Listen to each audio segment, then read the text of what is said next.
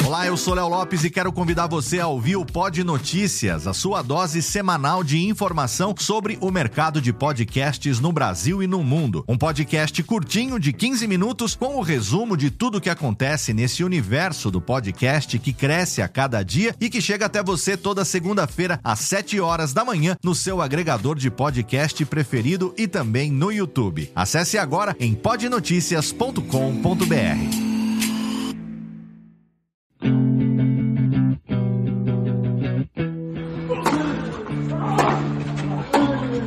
Começa agora o Backhand na Paralela, o podcast sobre tênis que vai além das quadras. Apresentação de Jeff Paiva e comentários de Ariane Ferreira.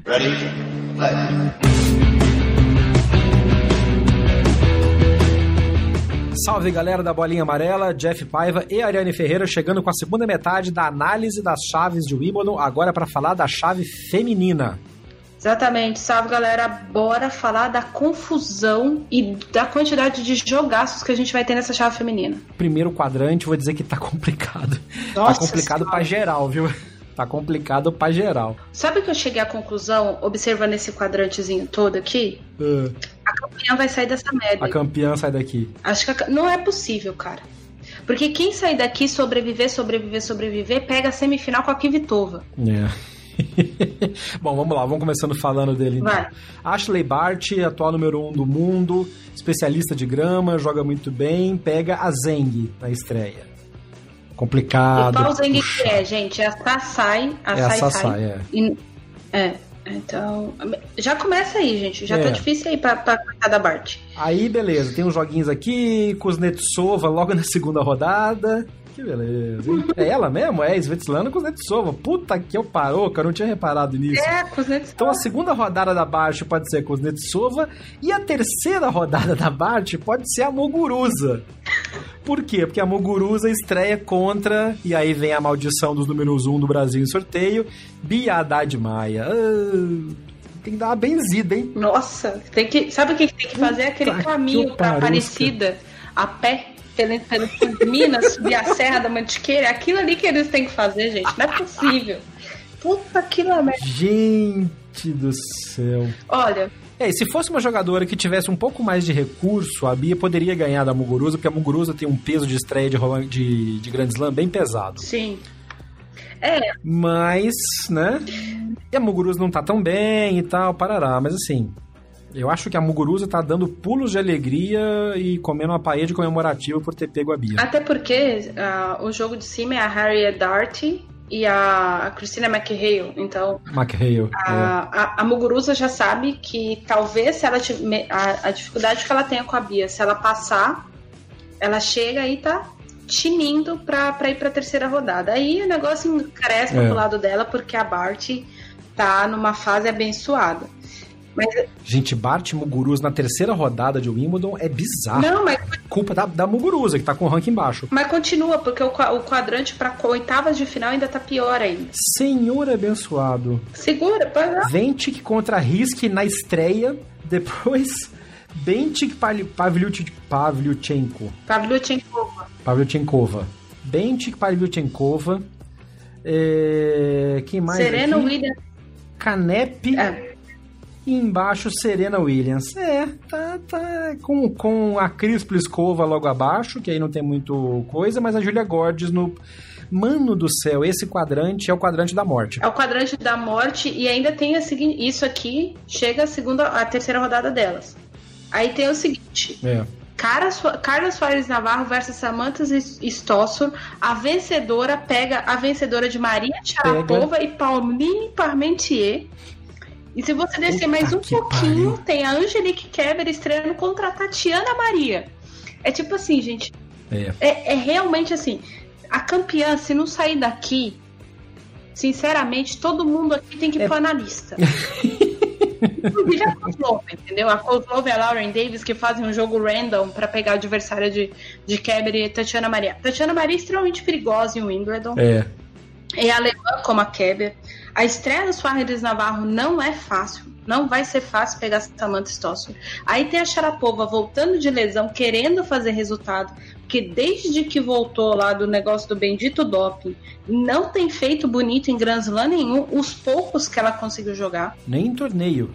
É, não, torneio ela, ela fez acho que semifinal no primeiro torneio, fez final num torneio whatever na China e passou também. É. Então ela, ela precisa de um resultado, inclusive para ela mesma, para enfim. É, essa, esse quadrante todo aqui, sinceramente, vai, tem que assistir. Vai cara, faltar pipoca. Vai, vai, vai faltar pipoca. Pipoca essa que já pode começar no, no primeiro jogo da cabeça do quadrante seguinte, que é Bertens versus Mandy Minella. Who the hell is Mandy Minella? A, a Mandy Minella jogou o Wimbledon grávida de 5 meses, de tanto que ela gosta de jogar o Wimbledon. Podemos passar. A Bertens foi atropelada pela Pliskova hoje, mas vem de final em Herzogenbosch. É. É, enfim, aí tem a Mertens contra a Fiona Ferro, que eu também já não acho que vai acontecer muita coisa. Uh, tem alguns joguinhos ok. Vamos falar da Bouchard, que todos os nossos ouvintes amam. Não. Não vamos, não. Não, não vamos, passa, próximo. A, a, estreia dela é a, Tamara Zidaneski, da Eslovênia. 2x1 um pra Zidaneski. 2x0. Tentei ajudar, você não me deixa. Não. Aí a gente tem a cabeça 9, a Sloane Stephens, que provavelmente é quem vai pegar. Puta, vai pegar Basinski, caralho. Pega a Timeia Basinski. Uh, ele... Puta que pariu, que sorteio louco. O, sorteio, esse quadrante de cima de, de Wimbledon. E quem sobrou pro quadrante de baixo, gente? Ninguém, sobrou a Pliskova sozinha no mundo. Osaka, a Svitolina lá em cima e a, a nossa querida e amada Caroline Wozniak perdida no meio com algumas bielorrussas por aí. É, mas enfim. Nossa, a estreia da Kvitova é contra a Ons Jaber. Sim. Jesus, Maria, José e o Camelo na grama. É, eu, eu até brincaria que a Ons Jaber, Jaber desistiu da semifinal lá no, em Eastbourne para se preparar para a estreia de Wimbledon, só que ela desistiu antes. é verdade. Ela desistiu antes. Não, não, eu não, eu não me assustaria não. Na hora que ela viu, eu falei, hum, deixa eu ficar aqui para me preparar melhor aqui. É, e, enfim, e mesmo se passar, tipo, a, tudo bem que a, a Kvitova ainda tem um caminho relativamente fácil. A terceira rodada da Kvitova é a Amanda Anisimova, porque a Anisimova estreia contra a Sorana Cisteia. Nossa! Gente, só tem jogão em, em Wimbledon feminino. Puta merda. Aí não, a segunda rodada da Kvitova é a vencedora de Vitalia Djatchenko e Cristina Mladenovic, duas jogadoras que darão trabalho para ela se for quem, quem avançar. Enfim, isso se a Kvitova não se complicar com a 11 Jabeur. Ou Jaber. Gente, Enfim. a Svitolina tá nessa hora rindo, gargalhando. Nossa. Ela e a Osaka. As duas estão adorando a situação, porque de baixo. Nossa, a, a, a Svitolina vai ter acho que um problema até os oitavos. Que é a segunda. Não, mentira, até a terceira rodada. Que da terceira rodada. Que é a Maria Sakari. Até a Sakari. É, é. Talvez a Gasparian dê algum trabalho para ela na segunda rodada, é. mas não sei. Né? É. Não, não. Acho que não. E aí, do lado de baixo, a Sevastova vai linda até as oitavas de final encontrar a Svitolina. Porque não encontra ninguém até lá. Você acha que a Petra não, não dá uma complicada pra ela, não? A Petra Martic? Pode ser, mas a Martic tá com muitos jogos nas costas, né? É. Bom, tem a Potapova solta, solta aí nesse, nesse meio quadrante que pode ser uma complicação. Só que na minha conta, penso eu, uh, do ponto de vista de, do momento, a Martic pega, segura a Potapova na segunda rodada. Uhum. Tá. Eu tô pensando nisso, por isso que eu falei que a, a Sevastova vai contra ninguém até lá. Porque é. quem vencer de Potapova e Martic vai chegar cansado. Bom, é verdade, vai ser um jogo longo, é. É, meu. Aí, aí eu vou falar. Aí a gente tem a Vondrusova, finalista de Roland Garros, uhum. Madison Brain. E aí o, o, o, quadrante aqui, esse quadrante também não tá sendo muito justo. Eu até comentei com o Mino no, no Twitter em particular, que na terceira, a terceira rodada da Vondrusova é provavelmente a Ana Anette Contavente, da Estônia, uhum. que estreia contra a Shelby Rogers, então vai passar, vai passar. Aí tem, tem esse convite infeliz aqui da organização de, de Wimbledon, que todo ano dá um convite para Heather Watson, que não faz nada. e aí a gente vê uma campeã, de, uma, semif uma vice-campeã de Wimbledon, quadrifinalista 300 vezes, semifinalista que foi a Sabine Lisicki jogar o quali por convite. Ah, foda. É, é foda. É, é, é puxado. Aí- É puxado. Ela merecia. A Sabine merecia o, o wildcard pra chave, chave E aí, principal. não, enfim. Então, esses convites da Federação Britânica vão, vão sempre ser uma coisa contraditória na minha cabeça. É. Aí a gente tem a Ostapenko defendendo semifinal, estreando contra quem? Suê. Contra a Rissier. É. Beijo pra Leona. Vai rodar na primeira. Vai rodar na primeira rodada. Ô, tadinha da, da história. E aí, Mônica Puig soltinha no meio também, mais embaixo. Talvez ela faça a segunda rodada com a Pliskova. que tá atropelando em Eastbourne, tá na hora certa. É, jogo bom, ser viu? Jogo bom. A Pliskova tá fazendo jogos de menos de uma hora. É, vai chegar inteirinha, né? Vai. Su- Nem suar ela tá suando. Essa é a grande verdade. É, aí tem a Simona Halep também, que tá solta nesse meio de quadrante aqui, como cabeça 7, com talvez um jogo complicado que seria a vencedora de Cornet e Azarenka, Sim. Que eu acho que dá a Azarenka mais do que a Cornet, que ela não gosta muito de grama, e a Kazatkina mais embaixo. Mas eu acho que dessas aqui, tirando a Zarenka, que provavelmente vai ser a terceira rodada da, da Halep, a dificuldade da Halep nesse quadrante todo aqui é a estreia. Você acha que a Sasnovich dá trabalho pra ela? O estilo de jogo dessas novites dá trabalho pra ela.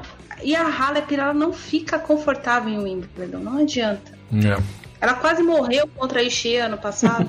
Mas quem quer ser número um do mundo tem que saber jogar na grama, gente. Que é o desafio da Osaka, o desafio da Bart e da Eu já fiz elas todas, né? É. Falando em quem sabe jogar na grama, esse quadrantinho de baixo também é interessante porque pode ter um confronto todo americano, né? Porque a Madison Keys estreia tranquila contra a Kunkun. Não acho que vai dar muito trabalho. Tem a Polona Ercog logo abaixo como segunda rodada potencial, mas aí tem um quadrantezinho complicado, que é o jogo de maior diferença de idade nos últimos tempos, né? Que é a Venus Williams contra essa maravilha de revelação que é a Corey Golf, que é uma norte-americana de 15 anos de idade, que não é que ela furou o quali, ela atropelou o quali inteiro, jogando com uma tranquilidade absurda de veterana e estreia contra a Venus num jogo que, olha, esse eu vou reservar tempo pra assistir inteiro. Cara, uma podia ser mãe da outra, velho. Pois é, quase a avó, Não é muito legal. é bizarro. É, Isso é muito legal. A gente tava, obviamente, falando das pessoas agora há pouco de que não perdem, perdem o time de aposentar, mas isso é muito legal. Ah, porque provavelmente eu vou fazer um. Tudo bem, a, a Corinne, a Galfo é de família de atletas, o pai dela foi jogador profissional de basquete e tal, a mãe dela foi é, esportista universitária.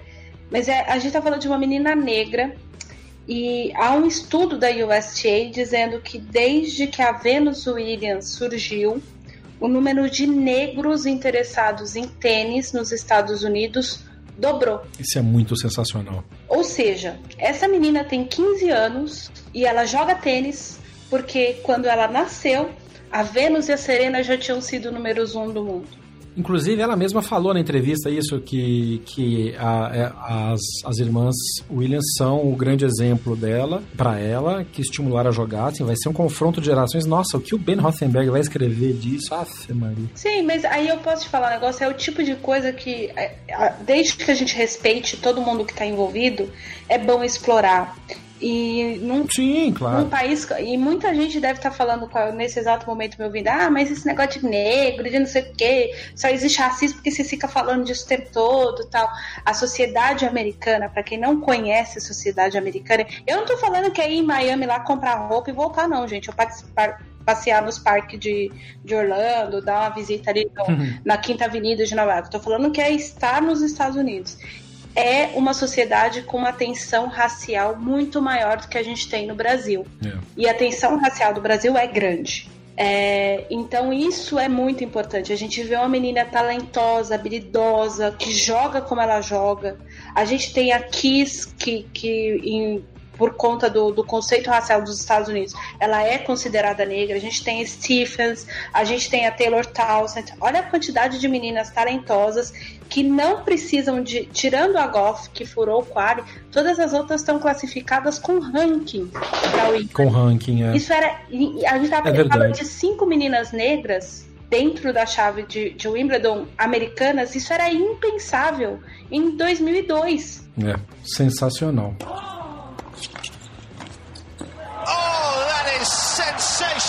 Bom, vamos fechar então a chave feminina, que continua complicada nessa parte de baixo, mas menos um pouco do que na parte de cima, porque a gente tem a Wozniak nesse micro quadrante aí.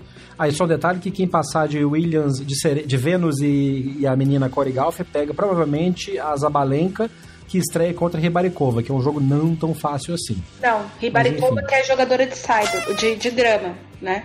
Pois é, então. Pode dar uma complicada pra Zabalenka. Exatamente. Mas aí... E aí o quadrante de baixo tem um potencial confronto de, de terceira rodada entre a Wozniak e a Osaka. Com a Carro Garcia solta nesse meio aí.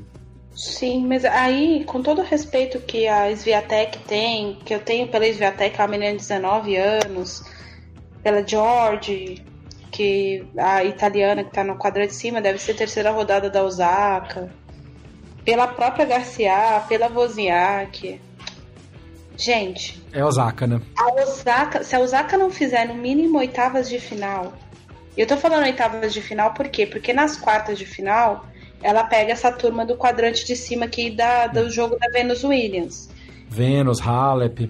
Tem, e aí tem a Ribaricova, que foi semifinalista em Wimbledon em 2017, que é a estreia da Sabalenka, enfim.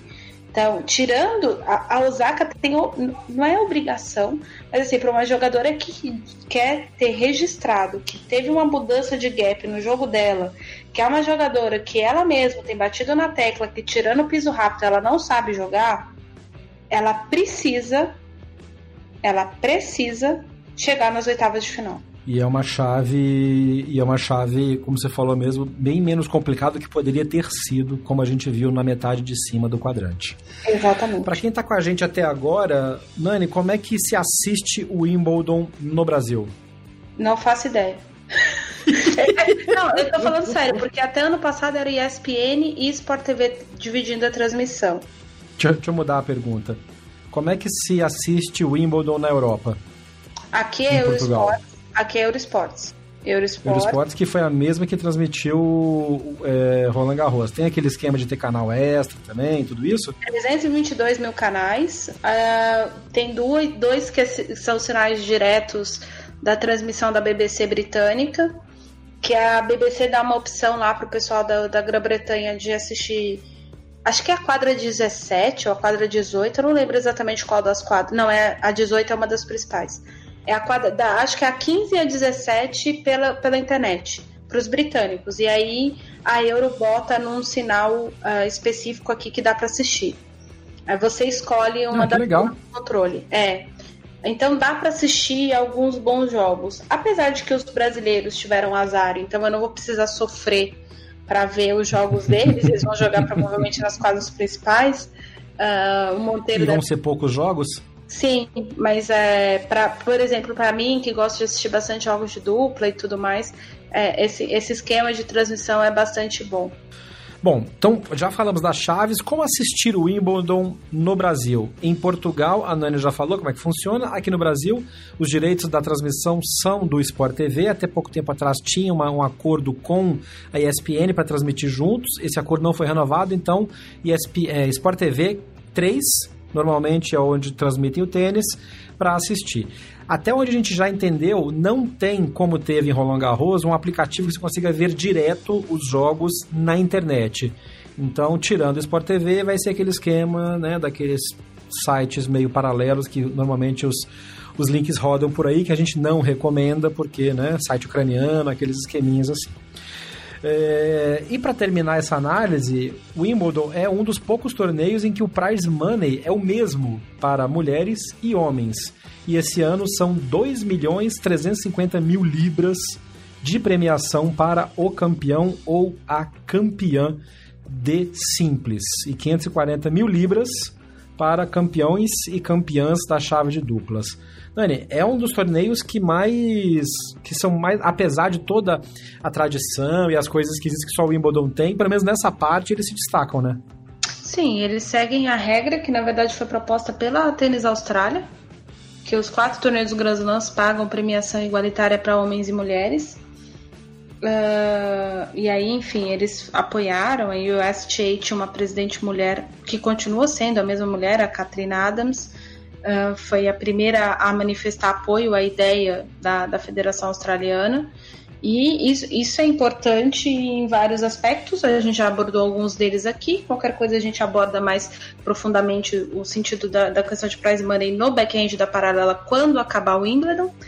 Uh, a premiação é alta, só que a gente precisa eh, lembrar o seguinte: o campeão vai tirar o cheque de 2 milhões e vai deixar quase um milhão pro leão inglês. Eita! Porque o fisco britânico é o pior de todos para os tenistas. É. Não uh, só para os tenistas, para todo mundo que mora lá. Eu morei lá e era puxado. É, e aí, o, e no caso de alguns jogadores, e aí a gente pode vai entrar no mérito bastante grande, mas assim, uh, muitos jogadores reclamam da premiação de primeira rodada de Wimbledon, porque a porcentagem, você ganhou mais de 10 mil libras, parece, alguma coisa do tipo, é mais de 50% do, do seu faturamento. E a maioria dos jogadores conta com a premiação de primeira rodada dos Grand Slams para poder planejar o ano. Só que não dá para contar com a premiação de Wimbledon, porque metade vai ficar no fisco britânico. Então há essa reclamação, fora que o pessoal ainda paga imposto de entrada no país de entrada, se não morar num paraíso fiscal. É, tendo dito isso, a premiação aumentou em 4 milhões de libras uh, em comparação ao ano passado. Esse é um reajuste que tem a ver com uma deflação da Libra, né? A, a Libra teve uma desvalorização bastante grande esse ano por conta do Brexit. Não vou entrar nos méritos econômicos, mas é praticamente é como se a premiação fosse a mesma do ano passado. Uh, por uma questão de gastos, teve uma questão inflacionária bastante grande em Londres, Uh, eu estava conversando com alguns amigos que vão trabalhar em Wimbledon e alguns jornalistas têm por tradição alugar casas. Uh, e às vezes o pessoal junta um grupo, a gente aluga casas ali no bairro de Wimbledon, como os próprios jogadores fazem.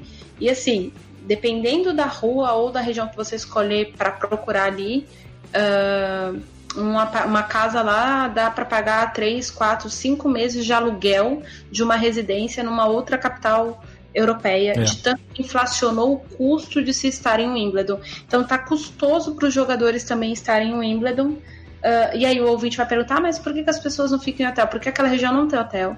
Uh, contar com o trânsito de Londres, então o jogador teria que sair três horas de antecedência para o treino, uh, mais quatro horas de antecedência para o jogo é inviável. É, não dá, é. tem que ser é na região. E aí, obviamente, lei de mercado valoriza-se porque vai na, na, na, demanda e oferta, né? Exatamente. E aí, por conta desses todos esses problemas econômicos que estão acontecendo na, no Reino Unido, acaba afetando. Tem gente querendo lucrar enquanto é possível lucrar na, na Grã-Bretanha, com a questão de ainda não sairmos da Europa. É, mas a premiação é importante, é interessante, é, é bastante boa. Mas é aquela história, né? A gente vai entrar em termos econômicos que aqui não vale o caso. Uh, se você converter para dólares, é a maior premiação dos Grand Slams. Uhum. Porque a Libra ainda vale mais que o dólar. E os outros prêmios, os outros prêmios premiam com dólar. Mesmo uh, Roland Garros, que a, a, o pagamento é feito em euro por conta da moeda corrente da França, mas a valoração dentro das classificações do torneio, dos torneios é feita em dólar por uma questão de, enfim, a Federação Francesa é mais esperta. Mas é isso, gente. É... precisava ganhar bastante dinheiro.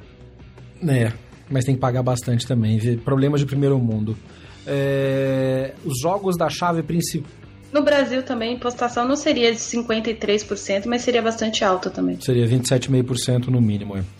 É. Os jogos da primeira rodada de simples acontecem a partir da segunda-feira, dia 1 de julho. Então você que está ouvindo a gente durante o fim de semana, dá para fazer as suas, as suas apostas, cornetar as nossas análises, mandar o seu comentário usando a hashtag Dropshot na paralela nas redes sociais do podcast, que é sempre BH na paralela, no Twitter, no Instagram e no Facebook. A gente te espera a partir do dia primeiro.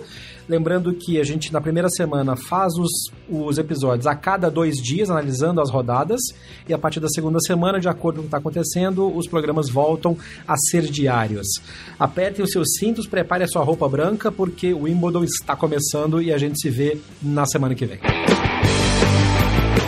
Você ouviu o Drop Shot na Paralela. Não deixe de acompanhar diariamente as informações atualizadas no Twitter, Facebook e Instagram. BH na Paralela. Este podcast foi publicado pela Radiofobia Podcast Network. Oi, eu sou o Antônio Viviani e quero convidar você a ouvir o nosso podcast Voz Off. Desde julho de 2017, eu e meu amigo Nicola Lauleta temos o prazer de conversar com as grandes vozes do rádio, da TV e da publicidade do Brasil e trazer suas histórias até você. Se você, como nós, é apaixonado por locução, acesse vozoff.com.br e acompanhe nossos episódios aqui na Radiofobia Podcast Network.